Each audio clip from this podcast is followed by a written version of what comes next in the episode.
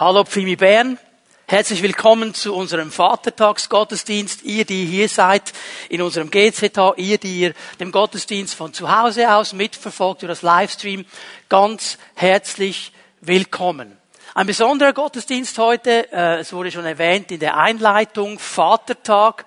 Wir haben uns ja als Gemeinde vor über einem Jahrzehnt entschieden, nicht nur den Muttertag zu feiern, sondern auch den Vatertag. Wir wollen damit Frauen und Männer ehren und feiern, ihnen auch eine Aufmerksamkeit geben, so wie Gott in seinem Wort das eben auch tut. Und darum ein ganz wichtiger Tag heute. Und die Diskussion um die Geschlechter, Gender heißt das heute, ist ja fast allgegenwärtig in unserer Gesellschaft. Man hat das Gefühl, man kann gar nirgends hingehen, ohne dass dann sofort von Geschlechter, von Gender gesprochen wird, ohne dass irgendwie eine neue Idee, eine neue Überzeugung äh, propagiert wird. Und das hat massiv zugenommen in den letzten Jahren und es führt auch zu sehr viel Verunsicherung. Weil dann hört man etwas, dann hört man etwas anderes und dann sollte man so sein und dann sollte man das noch machen. Und das verunsichert uns auch in unserem Mannsein, in unserem Frausein. Und auch wenn dieses Thema so allgegenwärtig ist, einfach mal ganz kurz ein kleiner Abriss bevor wir dann ins Thema der Männer hineingehen wollen heute Morgen. Dieses Thema ist gar noch nicht so alt. Seit etwa 60 Jahren plus minus wird das so diskutiert in dieser Breite und es hat immer mehr zugenommen an Breite in der Diskussion. Eine ganz wichtige Weichenstellung war 1991 eine Wissenschaftlerin aus Amerika, Judith Butler, hat da eine ganz neue These aufgestellt. Bis dahin hat man gesagt, okay, ähm, es ist so eine soziale Prägung. Männer werden in eine Richtung geprägt, Frauen werden in eine Richtung geprägt. Das ist so eine soziale Prägung, nicht so der Stereotyp, das Mädchen spielt mit Puppen, der Junge spielt mit irgendwelchen Autos oder Knarren, was auch immer. Das sind so diese sozialen Prägungen. Und Judith Butler hat dann ähm, noch einen draufgesetzt und gesagt, ja, das ist nicht nur ein soziales Konstrukt, auch das biologische Geschlecht ist eigentlich nur ein Konstrukt. Da kann man gar nicht so sicher sein, ob das wirklich so ist, oder? Sie hatten das angefangen in Frage zu stellen und das wurde seit dahin immer mehr gepusht und es gibt heute eine fast grenzenlose Geschlechteridentität. Ähm, die sexuelle Orientierung, das ist auch nicht so sicher, wie die sein soll, die kann auch fließend sein, sie kann sich auch ein bisschen verändern und das alles spielt mit zu dieser Verunsicherung. Ja, wer sind wir denn überhaupt? Und was macht uns denn aus? Also, wenn du auf Facebook gehst und ein Profil hast auf Facebook in deinen persönlichen Einstellungen, wo du dich beschreiben kannst, kannst du heute auswählen zwischen 60 Geschlechtermöglichkeiten. 6, 0, 60. Okay? Ich weiß gar nicht, wie sie alle heißen, ich könnte es gar nicht aufsagen, aber einfach, das zeigt uns ein bisschen diese Breite und das alles soll den Menschen befreien. Es soll ihn frei machen. Es soll ihn auf eine neue Stufe bringen in seinem Menschsein. Seit 1995 dann im Fahrwasser dieser ganzen äh, wissenschaftlichen Entwicklung hat sich die UNO und die EU das zum Ziel gesetzt, den Menschen daran zu gewöhnen. Also EU, UNO, sie wollen den Menschen neu erziehen, dass er versteht, all diese Geschlechteridentitäten sind eigentlich fließend. Also du hast gar keine Identität und was du hast, ist fließend. Also du stehst auf, ich übertreibe es jetzt mal ein bisschen, damit ihr verstehen, um was es im letzten geht. Heute fühle ich mich männlich, bin ich Mann. Morgen stehe ich auf, fühle ich mich vielleicht wie eine Frau. Nehme ich die Röcke meiner Frau und ziehe mir die an, weil heute, okay, fließend, okay? Stellt euch das bitte nicht vor. Was mir aber wichtig ist, was mir wichtig ist hier, die Auswirkung auf das Menschsein, auf das Mann und Frau sein und auch auf die Familie ist enorm. Weil da wird jetzt alles in Frage gestellt. Und weil das nicht so einfach ist, versucht ja die Gesellschaft um uns herum. Und Leute, lassen Sie doch einfach realistisch sein. Wir können nicht sagen als Christen, wir werden nicht geprägt von der Gesellschaft, das fließt alles an uns vorbei. Wir sind Teil dieser Gesellschaft und wir hören diese Dinge und da wird etwas freigesetzt. Die Gesellschaft um uns herum, so, sie versucht diese Fragen zu klären mit Richtlinien, mit Quoten, mit Vorgaben, gibt dann gewisse Dinge, die man einhalten muss. Für uns als Gemeinde gibt es aber noch etwas anderes. Und das ist mir viel, viel wichtiger und das ist das Wichtigste, es ist das Wort Gottes. Was hat Gott zu sagen? zu dieser Frage. Und hier möchte ich euch eine Stelle mal vorlesen, eine ganz bekannte Stelle, 1. Mose 1, Vers 27. 1. Mose 1, Vers 27. Was hat Gott sich dabei gedacht, als er den Menschen geschaffen hat? Und hier haben wir eine Antwort auf die Frage, wie viele Geschlechter gibt es denn eigentlich in den Augen Gottes? 1. Mose 1, Vers 27. So schuf Gott den Menschen als sein Bild, als Gottes Ebenbild schuf er ihn, als Mann und Frau schuf er sie. Und hier möchte ich festhalten, im Hebräischen steht hier eigentlich als männlich und weiblich schuf er sie. Männlich und weiblich. Es geht hier noch nicht mal um eine Rollenzuteilung Mann-Frau, sondern auch um männlich und weiblich. Diese beiden Geschlechter hat er geschaffen. Und hier ist ganz viel drin. Ich mache das relativ schnell, aber es ist mir wichtig, dass wir das immer wieder verstehen und hören. Der Mensch, männlich und weiblich, ist von Gott geschaffen. Es ist eine Idee Gottes, ist ein Gedanke Gottes. Ist ein Schöpfer hinter dir, der sagt, ich will dich, ich habe dich geschaffen, ich habe dich männlich geschaffen, ich habe dich weiblich geschaffen. Der Mensch als männlich und weiblich, zwei klare Geschlechter. Diese beiden Geschlechter, männlich und weiblich, ganz, ganz wichtig, dass wir es verstehen. Männlich und weiblich sind absolut gleich in ihrer Stellung und in ihrem Wert vor Gott. Es gibt hier keinen Unterschied. Gott sagt nicht, der eine ist mehr wert als der andere. Er hat sie männlich und weiblich geschaffen und sie sind absolut gleichwertig in Stellung und Wert. Es gibt keinen Unterschied in der Stellung vor Gott. Gibt es nicht. Ist von Gott ganz klar. Keines der beiden Geschlechter, weder das männliche noch das Weibliche trägt mehr Gottes Ebenbildlichkeit in sich als das andere. Er hat sie beide als sein Ebenbild geschaffen, männlich und weiblich. Und beide Geschlechter, sie sind absolut gleichwertig vor Gott, aber Gott hat ihnen eine Verschiedenheit von Aufgaben und Stärken zugeteilt. Und wenn die beiden Aufgaben und Stärken zusammenkommen, dann kann Gewaltiges geschehen. Das hat Gott von Anfang an so gewollt. Er hat sie männlich und weiblich geschaffen. Es ist mir wichtig, dass wir das verstehen. Die beiden Geschlechter, männlich und weiblich, haben Stärken und Schwächen. Beide haben Stärken und Schwächen. Sie brauchen einander. Und da kommt ja vielleicht dann auch unser Spruch manchmal typisch Mann, typisch Frau. Ja, warum sagen wir das? Weil uns etwas auffällt. Weil keiner nicht der Mann, nicht die Frau, nicht männlich, nicht weiblich, in sich alles hat. Und darum wollte es Gott zusammenführen. Darum hat Gott gesagt, ihr sollt eins werden. Und dann könnt ihr vieles bewirken. Wichtig, dass wir diese Einordnung immer wieder verstehen. Und wenn wir heute den Vatertag feiern, Männer und Väter feiern und ehren, ihnen auch eine Ermutigung aus Gottes Wort weitergeben wollen, dann machen wir das nicht, weil sie besser sind sondern weil wir heute Vatertag feiern. Vor gut einem Monat haben wir den Muttertag gefeiert.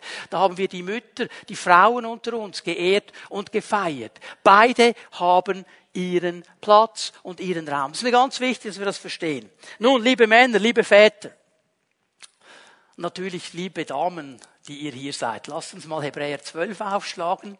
Ich werde ähm, diese lose Serie fortsetzen, die ich jeweils an den Mutter- und Vatertagen in den Jahren zuvor schon ähm, mit euch mir angeschaut habe. Hebräer 12, Vers 1 gibt uns einen interessanten Einblick. Wir sind also von einer großen Schar von Zeugen umgeben, deren Leben uns zeigt, dass es durch den Glauben möglich ist, den uns aufgetragenen Kampf zu bestehen. Deshalb wollen auch wir wie Läufer bei einem Wettkampf mit aller Ausdauer dem Ziel entgegenlaufen. Wir wollen alles ablegen, was uns beim Laufen hindert, uns von der Sünde trennen, die uns so leicht gefangen nimmt. Nun, der Schreiber des Hebräerbriefs, er malt uns hier ein sehr interessantes, wichtiges Bild vor Augen. Er vergleicht die Nachfolge Jesu mit einem Lauf, mit einem Wettkampf, mit einem Laufwettkampf. Nicht mit einem Sprint, das haben wir alle schon gemerkt, das ist ein Marathon. Jesus nachzufolgen, das ist nicht ein 100 Meter Sprint, das ist ein Marathon, das nimmt viel Zeit. Und er braucht hier dieses Bild. Wir sind unterwegs in diesem Lauf. Und er platziert dieses Bild des Laufes, des Wettkampfes so in eine Art Stadion hinein. Und in diesem Stadion hat es eine Tribüne. Und auf dieser Tribüne sind die Fans, würden wir heute sagen, die dann ihrer Mannschaft zurufen, die sie ermutigen. Also ihr erinnert euch noch daran, vor Corona gab es mal eine Zeit, da konnte man in ein Sportstadion, Fußball, Eishockey, was auch immer, und dann konnte man Fan sein für seine Mannschaft und dann hat man gerufen und gesungen und, und, und so weiter. Und das hat die Mannschaft ermutigt. Das ist das Bild hier. Also hier ist diese Tribüne. Auf dieser Tribüne sind ganz viele Männer und Frauen, über die hat er in Hebräer 11 schon gesprochen. Es sind diese Glaubensheldinnen und Helden des Alten Testamentes, die uns mit ihrem Beispiel vorangegangen sind. Und die sind jetzt auf ihrer Tribüne. Die haben ihren Lauf vollendet. Und jetzt rufen sie uns zu. Sie ermutigen uns, hey, bleib dran, komm nochmal, geh vorwärts, bleib nicht stehen. Sie ermutigen uns.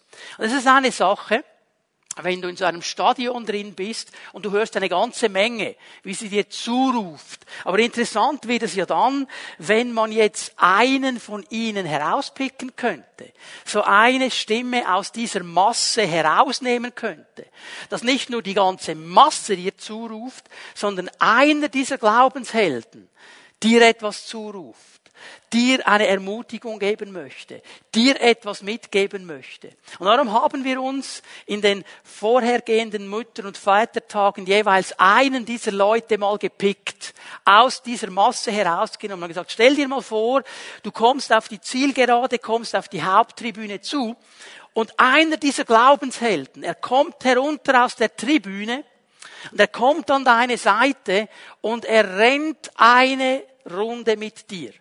Und in dieser einen Runde hilft er dir mit seinem Lebenseinblick, mit diesem Prinzip, das er gelernt hat, das in seinem Leben groß geworden ist. Und so eine Person begleitet uns heute an diesem Vatertag auf eine Runde. Und natürlich, weil es der Vatertag ist, ist es natürlich ein Mann. Also stell dir mal das Bild vor, da kommt jemand auf uns zu, siehst, wie er rauskommt aus der Reihe, wie er langsam die Treppe runtergeht, du schaust ihn an, relativ gut gekleidet, scheint ein gut situierter Mann zu sein, ist nicht mehr der Jüngste, Je näher dass er kommt, siehst du, zerfurchtes Gesicht, da hat viele Linien drin, da ist jemand mit Lebenserfahrung, ein distinguierter, gut situierter, älterer Herr mit sehr viel Lebenserfahrung. Und er kommt auf dich zu und wenn du genau hinschaust, dann fällt dir auf, dass er nicht mehr ganz rund geht. Er hinkt ein bisschen. Er ist nicht mehr der Jüngste. Und er kommt auf dich zu und sagt, hallo, ich bin Jakob. Und ich möchte eine Runde mit dir drehen. Es ist Jakob, der Sohn Isaaks, der Enkel Abrahams einer der Patriarchen Israels, der immer wieder erwähnt wird. Und seine Lebensgeschichte, seine Lebensbiografie ist eine sehr interessante, ist vielleicht auch der Grund, dass seine Lebensgeschichte viel breiter erzählt wird im ersten Buch Mose als andere Lebensgeschichten. Für das Leben Jakobs wird sehr viel Zeit genommen, weil dieser Mann eine ganz interessante Biografie hat und viel über ihn zu berichten es gibt. So, er kommt an unsere Schaute, er schaut uns an, vor allem uns Männer. Und jetzt fasst er in einem Satz das Prinzip zusammen, das er uns mitgeben möchte. Und ich werde das in zwei Teile mal unterteilen. Er schaut uns an und er sagt, wenn dein Leben nicht, sich nicht so entwickelt hat, wie du gehofft hast, wenn dein Leben sich nicht so entwickelt hast, wie du es gehofft hast. Ich pausiere hier mal. Aber das kennen wir doch alle. Jeder von uns versucht alles, damit Leben gelingt. Wir versuchen ein Leben zu führen, das die Verantwortungen, die uns gegeben sind, wahrnimmt. Als Väter, als Ehemänner, als Männer in dieser Gesellschaft, als Christen in einer Gemeinde, als gläubige Menschen, als Menschen, die arbeiten irgendwo, die einfach ihr Leben auch in eine gelingende Bahn lenken möchten. Wir kennen das. Das ist das Ziel, das alle haben. Und wenn ich mal zurückbeame, wie es bei mir war, wie es wahrscheinlich bei jedem von uns war, du bist in der Schule, du kommst in immer höhere Klassen, irgendwann kommt die Frage nach dem Berufswunsch, was möchtest du werden, was möchtest du lernen? Und jeder von uns hat Träume gehabt und Wünsche gehabt. hat sich irgendwo gesehen in einer Position, wo er ein gelingendes Leben hat, wo er irgendwann mal Familie hat, wo die Dinge gut laufen. Wir strengen uns an. Und wenn es mal irgendwie nicht gut läuft, dann versuchen wir Auswege zu finden. Wir strampeln uns wieder hoch, egal wie. Wir haben ja irgendwo ein Ziel. Und wir wollen das irgendwie kontrollieren. Das ist etwas, das der Mann an sich hat. Er hat gern die Zügel in der Hand. Und Leute, da kann uns Jakob etwas davon erzählen. Der Typ ist ja ganz speziell, wenn es um diese Dinge geht. Ich meine, das beginnt bei seiner Geburt. Seine Mutter war ja schwanger mit Zwillingen. Waren zwei drin. Und der erste, der kommt, ist Esau, sein älterer Bruder. Und er hat das Erstgeburtsrecht. Was hat Jakob gemacht? Er hat seine Verse gehalten. Als wollte er ihn zurückziehen und sagen, nein, nein, nein, ich zuerst. Ich will zuerst. Ich will vorne sein. Sein Mann, der lebt nach dem Motto, da wo ich bin, ist vorn. Er wollte die Kontrolle haben. Ist übrigens auch die Bedeutung seines Namens. Fersenhalter, Betrüger. Sein Leben geht genauso weiter. Er fängt an zu mischeln, er fängt an zu dealen. Er schaut immer, dass er das bekommt, was er will. Einmal kommt der Esau zurück, hat Hunger. Jakob ist am Kochen. Und er sagt, ah, gib mir von diesem Linsengericht oder ich sterbe. Und er sagt, ja Esau, kein Problem, wenn du mir das Erstgeburtsrecht gibst. Und er verkauft ihm, er, er dealt mit ihm. Und dann betrügt er seinen Vater zusammen mit seiner Mutter, damit er den Erstgeburtssegen auch bekommt. Er muss dann flüchten. Er geht in ein fremdes Land, begegnet Laban. Er lebt da am eigenen Leib, was es bedeutet, wenn man übers Ohr geschlagen wird. Und so weiter. Also dieser Mann, der hat es sicher nicht so geplant. Der hatte sicher andere Gedanken gehabt. Aber er ist, wer er ist. Und diesem Jakob als Betrüger, als Fersenhalter ist Gott viele Male begegnet. Er hat viele Erfahrungen gemacht mit Gott. Lies mal die Geschichte. Er macht immer wieder eine Erfahrung mit Gott. Und das ist, was mir groß geworden ist. Er hat viele Erfahrungen, aber er verändert sich nicht. Eine Erfahrung mit Gott verändert uns noch nicht. Eine Erfahrung mit Gott ist eine tolle Sache. Wünsche ich uns allen immer wieder. Aber wenn wir denken, nur eine Erfahrung und wir werden verändert, wir sehen bei Jakob, das funktioniert nicht. Er hat zwar eine Erfahrung, begegnet ihm Gott in einem Traum. Was macht er am nächsten Morgen? Er sagt, okay, Gott, Deal. Wenn du mich segnest, dann diene ich dir. Wir ein Deal mit ihm. Aber die Kontrolle hat er. Verstehen wir? Er hält an seinem Programm fest. So sein Leben. Auch wenn es äußerlich okay war, er hat viel gehabt, er war reich. Frauen und so weiter, alles äußerlich okay. Es war nicht das, was er sich erhoffte. So wenn dein Leben sich nicht so entwickelt, wie du gehofft hast, sagt uns Jakob, gib Gott die Kontrolle über dein Leben. Das ist seine Lebensweisheit, seine Lebensphilosophie, sein Lebensprinzip das er gelernt hat in seinem Leben. Wenn sich dein Leben nicht so entwickelt hat, wie du gehofft hast, dann gib Gott die Kontrolle über dein Leben. Warum beschreibt uns Gottes Wort dieses Leben Jakobs so genau? Warum? Ich glaube einmal darum, weil es viele Männer und Frauen gibt, die mir hier jetzt zuhören. Die haben genau das erlebt. Du sagst, ja, mein Leben hat sich nicht so entwickelt, wie ich es gehofft hätte. Dinge sind ganz anders gekommen. Du versuchst irgendwie, das wieder in eine Richtung zu bringen. Und vielleicht für andere auch präventiv. Dass wir lernen in Situationen, wo es nicht so läuft, wie wir uns das denken, die Kontrolle an Gott abzugeben und ihm zu vertrauen. Er ermutigt uns, gib die Kontrolle deines Lebens dem Herrn. Was heißt das? Es heißt, diese innere Haltung zu leben, auch diese innere Haltung, wo du aufgibst und sagst, Herr, ich kann das nicht selber handeln. Ich schaffe es nicht. Es ist diese innere Kapitulation vor Gott. Übernimm du die Kontrolle bitte.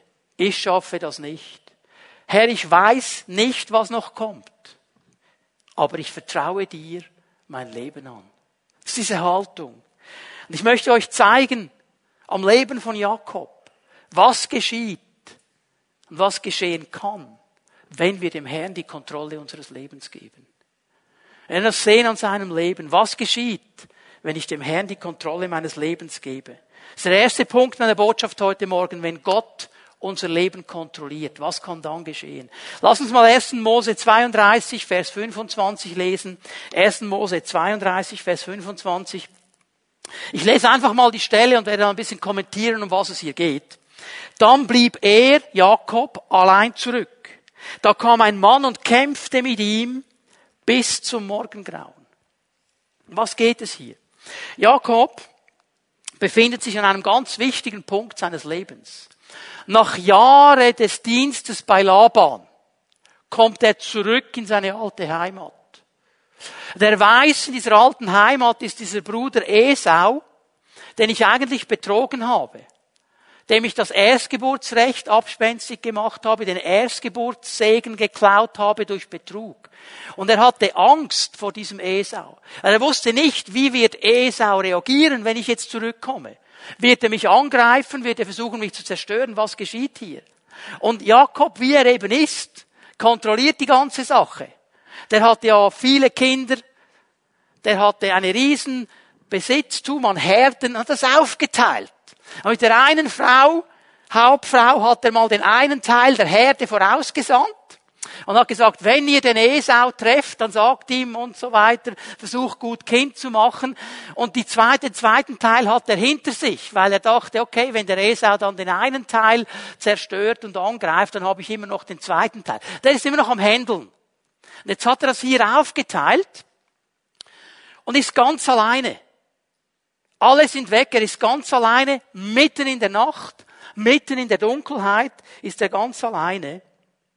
Stell dir mal vor, es ist nicht so wie heute, wo du überall Licht hattest. Es war wirklich dunkel in dieser Wildnis und plötzlich greift ihn jemand an.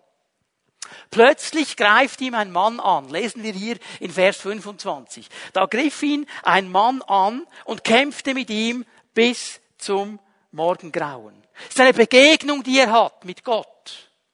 Und in dieser Begegnung entscheidet sich Jakob, die Kontrolle seines Lebens Gott zu geben. Ein für alle Mal. Es war so dieser entscheidende Moment an diesem Fluss Jabok. Und was geschieht hier? Ich möchte euch drei Dinge zeigen, die geschehen, wenn Gott die Kontrolle meines Lebens haben darf. Wir bekommen eine neue Vision. Wir bekommen eine neue Vision. Was für Jakob gilt, das gilt auch für uns. Eine neue Vision, das heißt, ich kann die Dinge neu sehen. Ich sehe sie mit anderen Augen. Ich sehe sie mit den Augen Gottes. Hier für diese Situation, ich fange an zu sehen, dass ich nicht mehr versuchen muss, alles aus eigener Kraft zu machen. Ich darf Gott vertrauen. Ich darf ihm mit meinem ganzen Leben, mit allem, was ich bin, vertrauen. Das ist meine neue Vision. Und Jakob hat diese neue Vision bekommen. Nun, er hat ja alles aufgeteilt, bleibt allein zurück. Und jetzt kommt dieser Mann und greift ihn an. Stell dir vor, du bist da in der Dunkelheit, plötzlich kommt jemand, greift dich an und es kommt zu einem Kampf. Und das ist ja eine der, sage ich mal, schwierigsten Stellen im Alten Testament. Wer hat ihn jetzt hier wirklich angegriffen? Hier steht ein Mann, ich, ein Mann. Wenn du ein bisschen weiter liest, in Vers 31, lesen wir Elohim, das wäre Gott. Und wenn du dann noch ein bisschen genauer hinschaust in Hosea 12, Vers 5, der Prophet Hosea schaut auf diese Situation, er sagt ein Engel. Okay? Jetzt kannst du aussuchen, was du willst. Was klar ist, es kommt zu einem Kampf und dieser Kampf dauert bis zum Morgengrauen. Dauert, also da war ein richtiger Ringkampf, ging da los. Und wir wissen ja aus der Geschichte von Jakob, der Mann hatte schon ziemlich äh, Muckis. Der konnte diesen Stein, wo es zwei Männer brauchte, um die, um, die, um die Quelle freizulegen, damit die Tiere trinken konnten, hat das allein weggeschoben, wenn du mal die Geschichte liest, als er ankommt bei Laban. Der hatte schon Kraft. Und jetzt geschieht Folgendes, Vers 26. Als der Mann merkte, dass er Jakob nicht besiegen konnte, gab er ihn einen Schlag auf sein Hüftgelenk, so dass es ausrenkte. Das ist eine interessante Aussage.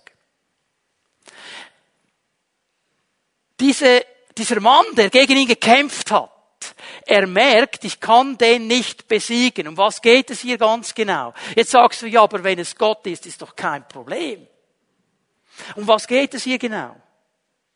Ich glaube, die Aussage ist folgende. Was hat Jakob gemacht? genau das, was er sein Leben lang gemacht hat. Er hat Widerstand geleistet und die Kontrolle gehalten. Er hat sich nicht geschlagen gegeben. Er hat weitergekämpft und weitergekämpft und weitergekämpft. Er hat sein Programm durchgezogen. Ich kämpfe hier einfach weiter. Ich verbeiße mich hinein. Ich habe die Kontrolle. Und jetzt geschieht etwas ganz Interessantes. Schau dir nochmal Vers 26 an. Die Übersetzung hier des, der neuen Lebenübersetzung ist nicht ganz korrekt, wenn es heißt hier, er gab ihm einen Schlag. Das ist falsch übersetzt, weil das ist so BAM, oder? Hier steht im Hebräischen, er hat ihn berührt. Er hat ihn nur berührt. Es braucht nur eine kleine Berührung. Und die kleine Berührung an der Hüfte rauch, raucht aus, um dieses Hüftgelenk auszurenken. Was bedeutet das? Jetzt kann er nicht mehr kämpfen. Jetzt hat er ein ausgerenktes Hüftgelenk. Jetzt kann er die Kontrolle nicht mehr nehmen. Ist ihm nicht mehr möglich.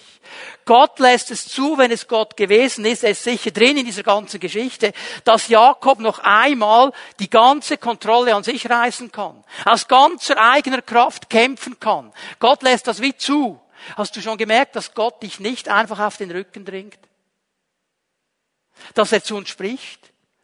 Dass er uns gewinnen möchte? Aber dass er uns nicht einfach bam auf den Rücken schmeißt?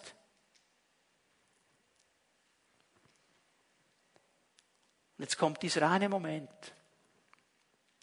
wo Gott ihn einfach berührt. Und diese Berührung hat den Unterschied gemacht, weil dieser Mann jetzt merkt, ich kann nicht mehr kontrollieren. Ich kann den Kampf nicht mehr kontrollieren. Und wenn du jetzt hier siehst, wie Gott einfach nur eine Berührung braucht, um das Hüftgelenk auszurenken, jetzt kannst du dir vorstellen, das wäre gar keine Diskussion gewesen. Gott hätte in der ersten Sekunde den Mann auf den Rücken legen können. Es geht hier um einen Kampf. Es geht hier darum, dass dieser Jakob erkennen muss, ich kann mit meiner Kontrolle nicht weiterkommen. Ich kann zwar eine gewisse Zeit bestehen, es braucht aber nur eine Berührung und es ist vorbei. Vers 27. Dann sagte er, lass mich los, denn der Morgen dämmert schon. Also, Gott sagt das zu ihm, lass mich los. Jakob erwiderte, ich lass dich nicht los, bevor du mich gesegnet hast. Und jetzt merke ich hier etwas. Ist ja interessant, wie er kommt. Ich lass dich nicht los, wenn du mich nicht segnest. Hier merkt Jakob etwas.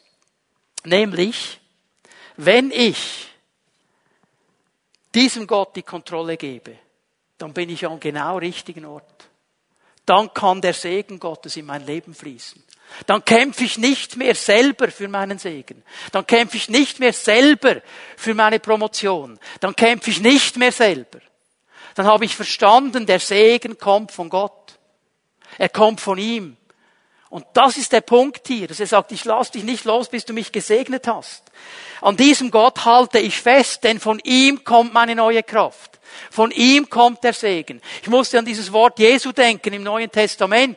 Matthäus 11, Vers 28 und 29. Kommt her zu mir alle, die ihr müde seid und schwere Lasten tragt. Ich will euch Ruhe schenken.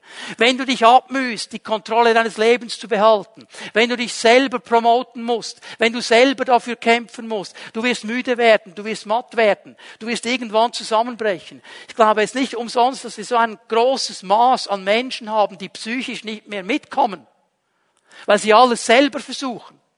Und Jesus sagt, kommt zu mir, ich will euch diese Ruhe geben. Anapao bedeutet eigentlich eine Zeit des Aufatmen, des Durchschnaufens. Du sollst wieder durchschnaufen können. Nehmt mein Joch auf euch. Ich will euch lehren, denn ich bin demütig und freundlich und eure Seele wird bei mir zur Ruhe kommen. Die Seele kann das nicht schaffen ein Leben lang, selber zu kämpfen, selber alles auf sich zu nehmen. Sie muss in diese Ruhe kommen zu Gott. Hey, wichtig Leute, das ist jetzt nicht ein Aufruf zum Faulenzen. Ja, ich komme einfach zu Jesus und dann läuft dann alles. Es ist ein Aufruf zu Faulenzen. Es ist eigentlich eine Einladung, sich unter die Kontrolle Gottes zu geben, unter die Kraft Gottes. Dieses Joch, von dem Jesus spricht, ist das sogenannte Doppeljoch. Da waren zwei Tiere drin. Einer davon war das Leittier, der den meisten Druck gezogen hat, der den meisten Weg gegangen ist. Und der andere kam mit Das ist das Bild, das Jesus hier sagt. Das ist mein Joch. Ich bin der, der am meisten zieht, der am meisten trägt. Komm unter dieses Joch. Komm unter meine Kontrolle. Ich gebe den Weg an. Ich halte die Spur. Ich gehe vorwärts mit dir. Unter seiner Kontrolle zu stehen. Das soll die neue Vision sein. Liebe Männer, liebe Frauen, die wir brauchen. Dass wir nicht selber versuchen, unsere Leben zu kontrollieren. Dass wir nicht selber versuchen, aus unserer Kraft allen zu genügen, werden wir zerbrechen. Sondern verstehen, dass es einen Gott gibt, der es gut meint mit uns und er sagt, gib mir die Kontrolle deines Lebens. Lass mich dein Herr sein. Lass mich der sein, der vorausgeht. Komm unter mein Joch und finde bei mir immer wieder Ruhe. So wenn Gott mein Leben kontrollieren darf, ich bekomme eine neue Vision. Noch etwas, ein zweites. Ich bekomme auch eine neue Identität. Eine neue Identität. Schau mal, wie dieser Vers 28 jetzt hier weitergeht. Wie heißt du? fragt der Mann. Der sagt, segne mich. Er sagt, wie heißt du? Er antwortete, Jakob. Das ist eine hochinteressante Sache hier. Gott kennt doch seinen Namen. Er weiß ja alles. Warum fragt er ihn, wie heißt du? Also wenn ich dich frage, wie heißt du, sagst du mir deinen Namen. Du musst ihn also aussprechen. Was geschieht hier? Gottes Therapie. Was hat er gesagt? Jakob. Was heißt Jakob? Fersenhalter, Betrüger, Manipulator, Kontrollierer. Ich täusche alle, damit ich, der muss das nochmal sagen. Und plötzlich merkt er, wow, wow, wow, wow, wow. Weil Namen in der Bibel, ganz, ganz wichtig, die haben viel zu tun mit der Identität und mit dem Lebenswurf. Namen ist nicht einfach nur ein Namen. Sie bedeuten sehr viel auch von der Persönlichkeit. Sehen wir bei Jakob sehr schön, ja, Gott kennt ja den Namen. Und jetzt bis zu diesem Moment hat er ja diesem Namen alle Ehre gemacht.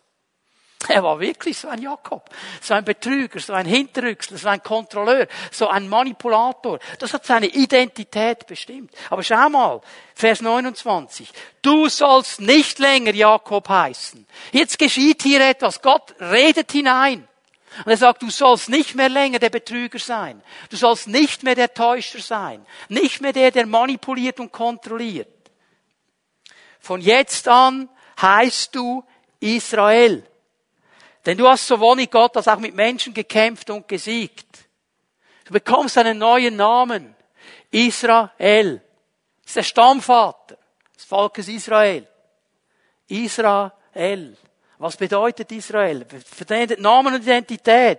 Dieser Betrüger wird zu dem, der dieses Wort Israel zu übersetzen ist gar nicht so einfach, weil es verschiedene Übersetzungsmöglichkeiten gibt. Man kann übersetzen, Gott herrscht.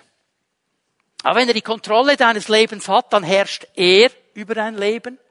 Israel kann aber auch heißen, der, der mit Gott kämpft. Mit Gott kämpft.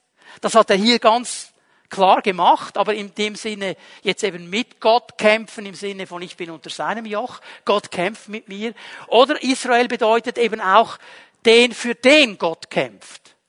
Aber wir merken hier, dass Gott eine Rolle bekommt, dass Gott einen neuen Platz bekommt, dass Gott der führende Aspekt seines Lebens wird, dass er nicht mehr alleine kämpft, dass er nicht mehr alleine herrscht, sondern dass er das Gott übergibt sagt, Herr, du hast die Kontrolle meines Lebens. Und Gott bestätigt das mit einer neuen Identität. Er bestätigt das mit einem neuen Namen. Und hier hat sich für mich so etwas gezeigt, das hat mich so sehr ermutigt. Bitte hör mir gut zu. Gott sieht nicht, wer du im Moment bist. Gott sieht, was du sein kannst. Gott sieht nicht, was du im Moment bist, aber er sieht, was du sein kannst. Er sieht dein Potenzial. Er sieht mein Potenzial. Er hat das Potenzial in diesem Mann gesehen. Er ist ihm viele Male begegnet. Ich glaube, Gott wollte ihm das schon viel früher zeigen. Aber es brauchte diese Auseinandersetzung, diesen letzten Konflikt. Es brauchte dieses Ausrenken der Hüfte, bis dieser Mann sagt, okay, ich, ich gebe auf. Nimm die Kontrolle her. Und jetzt kommt er in das Potenzial hinein. Ich musste daran denken, hier eine Stelle aus dem Neuen Testament, Johannes 1, Vers 42. Andreas nimmt seinen Bruder Simon mit zu Jesus. Jesus sieht ihn. Jesus sah ihn aufmerksam an und sagte, du bist Simon, der Sohn des Johannes. Doch du wirst Kephas genannt werden. Petrus, der Fels. Er sieht diesen Mann und wir alle wissen, dass dieser Mann keine Stabilität in seinem Leben hatte. Dass bei ihm alles drunter und drüber war. Der war auch seine fließende Identität, der Petrus. Einmal war er top und dann war er wieder flop. Einmal hat er völlig verstanden, was Gott will, nur um drei, vier Momente später wieder völlig etwas Falsches zu sagen. Hat er ein Mann des Glaubens und dann plötzlich kommt eine Situation und sein Glaube ist nirgendwo. Alles andere als stabil. Und er sagt, ich, du bist Petrus. Du bist der Fels. Du bist der Fels. Kommt dann noch mehr in Matthäus 16. Du bist Petrus. Ich werde dich brauchen, du wirst wichtig sein. Wer predigt am Pfingsten? Wer wird eine Säule der Gemeinde? Jesus hat gesehen, was aus diesem Mann wird. Er hat das Potenzial gesehen. Er hat auch alles zwischendurch gesehen. Aber das hindert ihn nicht, auszusprechen, was sein wird. Und er tut das bei Jakob und sagt, du bist Israel. Und wenn Gott uns begegnen darf heute, wenn er uns begegnen darf, wenn er uns berühren darf, und ich hoffe nicht, dass er dir die Hüfte ausrenken muss, seine Berührung eine andere sein wird. Aber wenn er uns berühren darf, wenn er die Kontrolle bekommt, dann schenkt er uns eine neue Identität. Dann sagt er uns Dinge, von denen wir vielleicht nicht einmal träumen, die wir uns selber nie zutrauen würden. Aber er sagt, ich sehe dieses Potenzial in dir. Du bist mein Mann, du bist meine Frau. Ich möchte dich freisetzen, dass du das tust. Nicht aus deiner eigenen Kraft, sondern eben unter dieser Kontrolle des Herrn. Immer in diesem Verständnis, ich bin hier in diesem Doppeljoch drin. Jesus ist neben mir und er zieht voran. Ich möchte dich ermutigen. Viele von uns, ich spüre es in meinem Geist, ihr habt eine, darf ich es mal so sagen, ein bisschen drastisch verkrüppelte Identität. Weil wir Dinge gehört haben in unserem Leben, weil wir Erfahrungen gemacht haben, weil dann Leute vielleicht gesagt haben, ja, von dir erstaunt mich das jetzt gar nicht, dass das von dir kommt, dass das dir geschieht. Und Gott sieht etwas anderes. Gott sieht Kämpfer und Kämpferinnen. Gott sieht Männer und Frauen des Geistes. Gott sieht Männer und Frauen des Glaubens. Gott sieht Männer und Frauen, die unter seiner Kontrolle Großes vollbringen können. Nicht weil sie groß sind, aber weil sie einem großen Herrn vertrauen. Und Jakob hat das verstanden. Er bekommt die neue Vision. Er bekommt die neue Identität. Er weiß, ab diesem Moment ist etwas anders. Und dann kommt natürlich ein drittes, das ist nur logisch, ein neuer Segen auf sein Leben. Ein neuer Segen in einer Art und Weise, wie er ihn noch nie gekannt hat. Jakob gibt natürlich Antwort, Vers 30, nenn mir deinen Namen, forderte Jakob ihn auf. Warum erkundigst du dich nach meinem Namen? fragte der Mann, dann segnete er Jakob.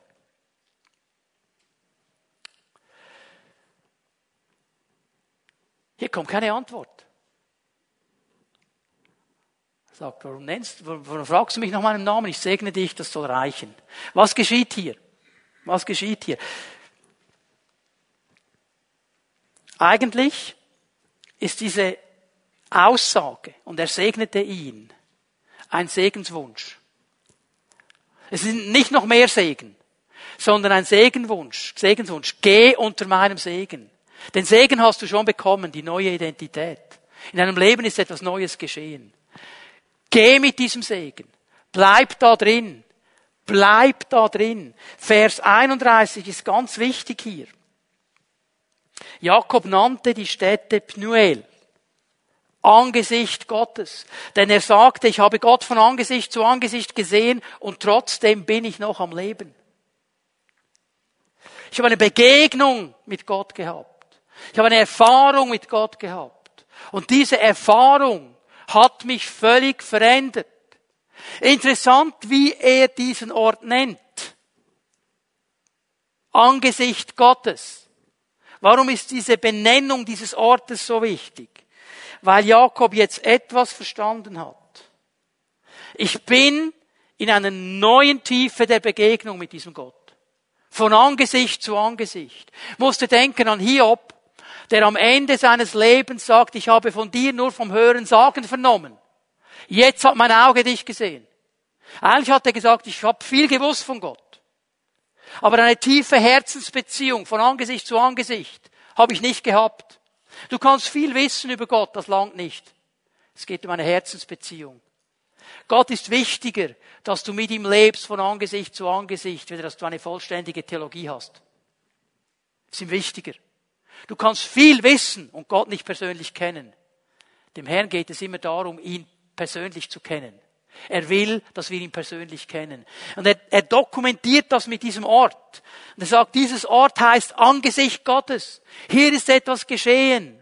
Und manchmal helfen uns ja diese Dinge. Jedes Mal, wenn er da vorbeikam, hat er sich daran erinnert.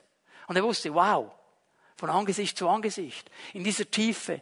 Stell dir mal vor, du bist mit dem Herrn unter diesem Doppeljoch. Bist mit ihm eingejocht. Da wirst du ihn kennenlernen. Und genau darum geht es. Dran zu bleiben. Lieber Mann, wenn du hier bist und du sagst, hey, ich bin schon so lange mit diesem Jesus unterwegs und in dieser Zeit ist vieles müde geworden, ist vieles lasch geworden, ist irgendwie das Feuer vorbei, dann erneuere heute Morgen dieses Angesicht zu Angesicht mit ihm. Sag ihm, Herr, ich will wieder ganz nah bei dir sein. Bei deinem Herzen. Ich will von Angesicht zu Angesicht mit dir unterwegs sein. Das zweite, was Jakob eben auch verstanden hat, ist das Angesicht Gottes ist der Ort, von dem der Segen ausgeht. Das Angesicht Gottes ist der Ort, von dem der Segen ausgeht. 4. Mose 6, ab Vers 24. Wir kennen es als aaronitischen Segen. Habe letztes Jahr darüber gepredigt. Der Herr segne dich und behüte dich. Der Herr lasse sein Angesicht, Angesicht, Angesicht Gottes, so hieß dieser Ort. Sein Angesicht leuchten über dir und sei dir gnädig. Der Herr erhebe sein Angesicht zu dir und gebe dir Frieden. Vor dem Angesicht Gottes, in seiner Nähe, da ist der Segen in aller Fülle in aller Tiefe. Und das hat dieser Mann jetzt verstanden. Er sagt, ich höre auf, selber zu kontrollieren. Ich gebe mich geschlagen. Ich will diese neue Vision nehmen, dass Gott mein Leben führt und leitet. Ich nehme diese neue Identität, ich lebe in dieser neuen Identität. Und ich lasse die auch nicht los. Und ich bleibe dran. Und ich will diesen neuen Segen. Diesen neuen Segen als etwas Wertvolles in meinem Leben bewahren. Wir haben uns so sehr daran gewöhnt, haben es heute Morgen gesungen. Let's go, let's go to the throne. Lass uns zum Thron gehen. The place where we belong. Den Platz, wo wir hingehören. Ja, das ist so. Gott lädt uns ein. Wir dürfen kommen. Hebräer 4 sagt, freimütig dürfen wir kommen. Aber weißt du was? Ich manchmal den Eindruck habe, das wurde für uns so etwas von normal dass es nicht mehr speziell ist. Das ist ja normal. Und ich glaube, wir dürfen wieder neu diesen Segen ergreifen, was es eigentlich bedeutet. Hey, dass Gott uns sagt, ihr dürft Tag und Nacht vor mein Angesicht treten. Ihr habt den freien Zugang ins Allerheiligste hinein. Ihr dürft kommen. Was das bedeutet. Und dann geht es mir, und darum gefällt mir dieses Lied, das wir gesungen haben, dann geht es mir eben nicht um den Segen in erster Linie, nicht um die Segnungen, sondern um ihn. Weil ich verstanden habe, wenn er die Kontrolle meines Lebens hat, wenn ich mit ihm die, unter diesem Doppeljoch bin, wenn er kontrolliert, wenn er die Spur angibt, dann werde ich seine Vision erkennen. Ich werde eine neue Identität haben. Ich werde ein gesegneter Mensch sein. Nicht weil ich speziell bin, aber weil er speziell ist. Und ich mich an diesen Ort begeben habe, wo ich eigentlich hingehöre. Nun, Jakob ist eine Runde mit uns unterwegs. Wir merken, wir kommen langsam wieder auf die Zielgerade. Jakob macht sich bereit. Er sagt so, in meinem Alter eine Runde ist genug. Ich habe dir ja das Wichtigste gesagt. Gib Gott die Kontrolle deines Lebens. Ich weiß nicht, wie es dir geht, aber ich würde ihm sagen, Jakob, okay, hast du noch eine Ermutigung für mich? Ja, du hast mir jetzt dieses Prinzip gegeben. Gott die Kontrolle zu übergeben meines Lebens. Hast du noch eine Ermutigung? Wie schaffe ich das? Auf was muss ich achten? Was hilft mir dabei? Und er sagt, gebe ich dir gerne. Mit einem zweiten Punkt ganz kurz. Diese Ermutigungen, die er uns mitgibt, euch weitergeben. Schau mal. Kontrolle zu übergeben ist eine punktuelle Entscheidung. Sag's mal so, ist auch eine emotionale Entscheidung. Vielleicht sitzt du hier heute Morgen Und du erlebst im Moment eine schwierige Zeit, fühlst dich ein bisschen wie dieser Jakob ganz alleine in der Dunkelheit, weißt nicht, was morgen kommt. Und jetzt hörst du diese Predigt, da geschieht etwas, geschieht auch emotional etwas. Und du sagst, boah, Herr, genau, wow, Halleluja, werde ich machen, wuh. Und du bist der Erste, der das macht. Das ist eine punktuelle Entscheidung. Weißt du, was mich aber viel mehr interessiert? Morgen? Übermorgen? Überübermorgen? Wie sieht es denn aus? Ja, die Kontrolle mal zu übergeben ist eine Sache. Unter dieser Kontrolle zu leben ist ein Prozess. Und der wäre viel wichtiger als eine emotionale Entscheidung im Moment. Zu verstehen, ich gehe dann hinein in einen Prozess. Ich überlasse ihm die Kontrolle. Ich glaube, es sind diese drei Punkte, die mir helfen, in diesem Prozess drin zu bleiben. Ich glaube, das ist das, was Jakob auch lernen musste. Das erste, schreibt ihr das auf. Entwickle eine Haltung der Demut. Entwickle eine Haltung der Demut. 1. Petrus 5, Vers 6. Deshalb beugt euch demütig unter die Hand Gottes. Dann wird er euch ehren, wenn die Zeit dafür gekommen ist. Man könnte auch sagen, beugt euch demütig unter das Joch Gottes. Komm in seine Autorität. Bleib in seiner Autorität. Warum braucht das Demut? Weil wir gerne selber groß sind. Weil wir gerne selber machen. Ist mir aufgefallen bei unseren Kids, als sie klein waren, sie hatten relativ früh das Gefühl, kann ich auch. Selber machen. Und gewisse Dinge kann man sie selber machen lassen, gewisse andere bitte nicht. Da warten wir noch einen Moment.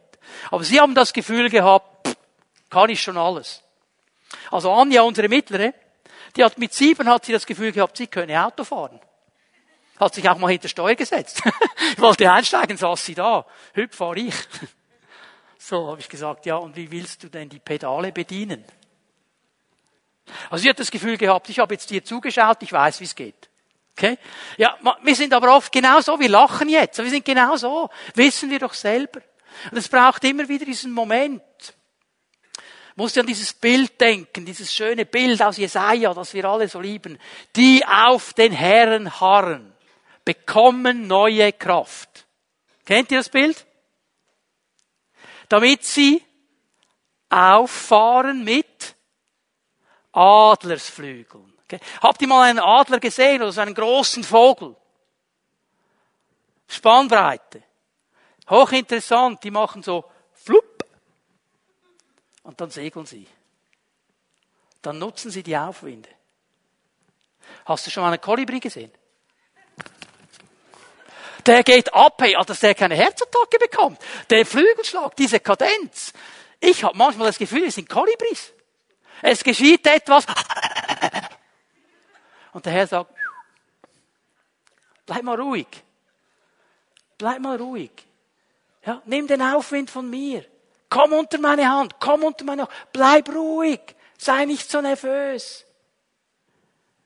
Und dann kommt die Verheißung. Dann wird er euch ehren, wenn die Zeit dafür gekommen ist. Ich muss nicht kämpfen für meine Ehre, für meine Rechte, für das, was ich denke, würde mir zustehen. Ich kann das Gott überlassen der sagt, ich werde dazu schauen. Und weißt du was, wenn der Herr mir sagt, ich werde dazu schauen, dass du geehrt wirst, zur richtigen Zeit, dann weiß ich zwei Dinge. Das ist eine Ehre, die viel besser ist als all das, was ich mir erkämpfen könnte. Und sie kommt nie zu spät. Sie kommt absolut richtig im Timing. Ich wünsche uns allen, dass es bei uns nicht so lange dauert wie bei Jakob, dass wir früher reagieren auf das Wirken Gottes, auf das Begegnen Gottes, auf das Wort Gottes. Und dass wir dann da bleiben, indem wir diese Haltung der Demut entwickeln. Sagen, Herr, mein Platz ist unter deiner Hand, unter deinem Joch. Und ich muss nicht kämpfen. Ich darf einfach da sein. Und ich weiß, Wenn es Zeit ist, dass Türen geöffnet werden, wirst du sie öffnen. Wenn es Zeit ist, dass ich geehrt werde, wirst du das geben. Das Zweite, was ich euch mitgeben möchte, du musst dich selber verlieren, um dich selbst zu finden.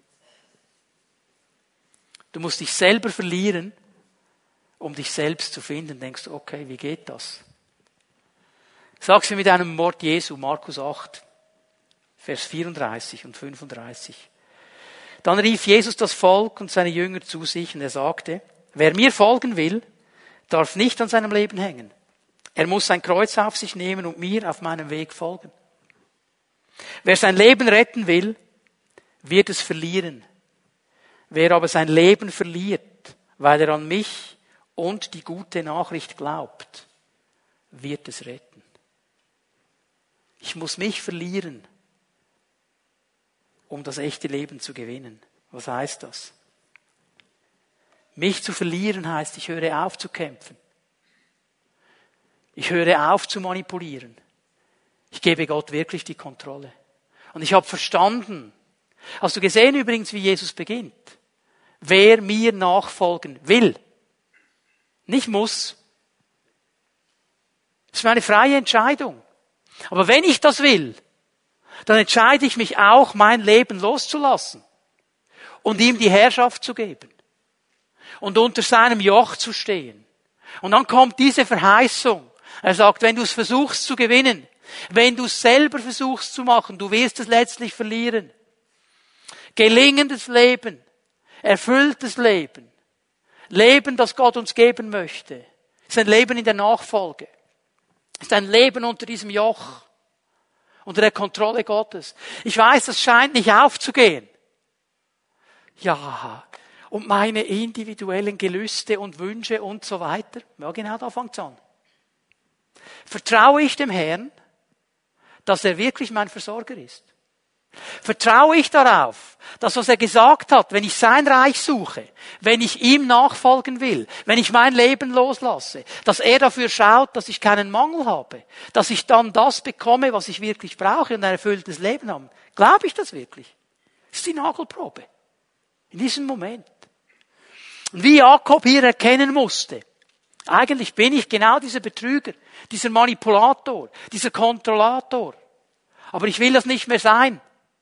Herr, ich will dir die Kontrolle geben. Brauche deinen Segen, Herr. Genau so müssen wir immer wieder an diesen Moment kommen, wo wir sagen, hey, ich, ich kämpfe nicht für mein Leben. Ich gebe es dir. Ich folge dir nach. Und ich habe verstanden, dir nachzufolgen ist kein Wunschkonzert. Also mal, in, der, in den oberen Klassen, da kam unser Lehrer doch auf die Idee, mit uns eine Wanderung zu machen. Wir waren ja alle sehr begeistert davon, so durch den Wald und so. Wir hätten uns etwas anderes vorstellen können. Da waren ein paar Leute, ich war auch in dieser Gruppe dabei, und wir haben das Gefühl gehabt, wir wüssten jetzt besser, wo es durchgeht als der Lehrer. Natürlich haben wir keine Pläne studiert, wir kannten auch die Gegend nicht, aber wir waren davon überzeugt, dass wenn wir jetzt hier das Doppel runtergehen, dass es eine Abkürzung gibt. Alle anderen sind ja genug blöd, die Umfahrungsstraße zu nehmen, aber wir sind ja clever. So. Kam nicht gut. Kam nicht, wir haben uns extrem verlaufen. Und ehrlich gesagt waren wir alle dankbar, als der Lehrer uns dann gerettet hat. Der wusste nämlich, was durchgeht. Das haben wir natürlich nie gesagt. Wir waren überzeugt, das ist richtig. Und Leute, wie oft sind wir genauso? Ja, wir wollen Jesus nachfolgen. Oh ja, Jesus, da wo du bist, da will ich sein. Dann sagt Jesus, okay, wir machen eine Wanderung. Ja, aber es gibt noch eine Abkürzung. Ja, aber das gefällt mir jetzt nicht. Können wir nicht ein bisschen früher? Oder ein bisschen später? Verstehen wir? Sind wir echt Menschen, die sagen, Jesus, mit dir? Mit dir gehen wir vorwärts? Weil wir wissen, das ist das Beste, was uns geschehen kann. Das dritte, das Jakob uns mitgeben wird, ein von Gott kontrolliertes Leben ist ein erfülltes Leben. Ein von Gott kontrolliertes Leben ist ein erfülltes Leben. Ich gebe euch hier nur eine Bibelstelle, Johannes 15, Vers 5.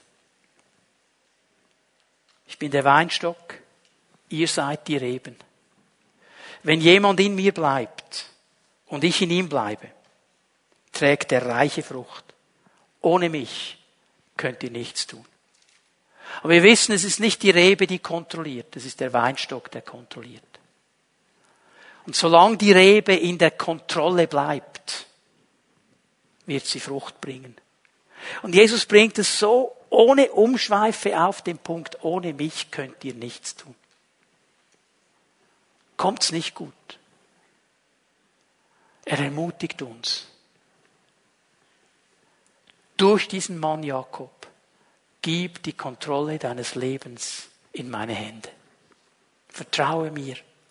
Hör auf, selber zu kontrollieren. Hör auf, selber Pläne zu machen. Hör auf zu manipulieren. Hör auf zu täuschen, um dahin zu kommen, wo du willst. Gib mir die Kontrolle deines Lebens.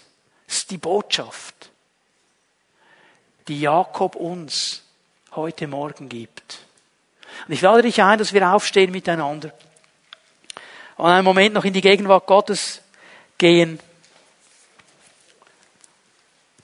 Ich möchte dich einladen, dass wir für einen Moment still werden in der Gegenwart Gottes. Öffne dein Herz. Und ich möchte dich fragen, was hat der Heilige Geist in dein Leben hineingesprochen heute Morgen? Wo hat er dich ermutigt? Wo hat er dich herausgefordert? Wo hat er dich eingeladen, unter das Joch Jesu zu kommen? Dinge loszulassen, Entscheidungen zu treffen. Was hat er zu dir gesagt?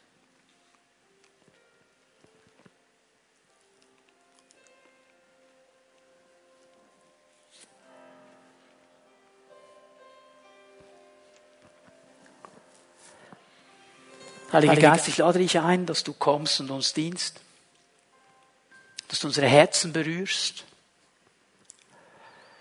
Geist Gottes, dass du jetzt in diesem Moment in jedes Leben hinein das deponierst, was du deponieren möchtest. Herr, dass wir einen Schritt weiterkommen, dass wir vorwärts kommen in unserer Entwicklung.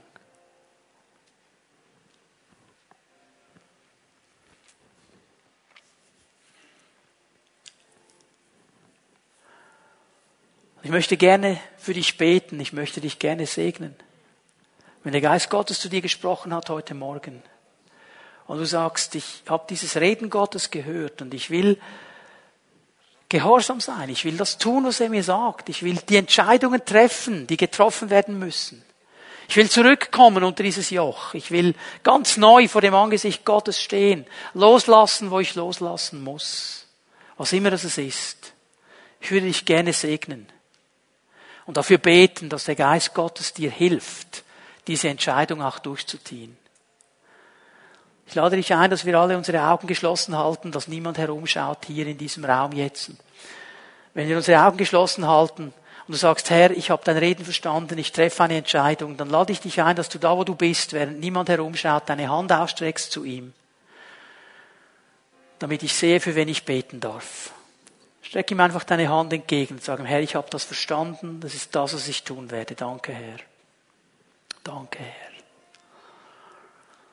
Herr Jesus, du lädst uns ein, in deine Gegenwart zu kommen, Ruhe bei dir zu finden. Du lädst uns ein unter dein Joch.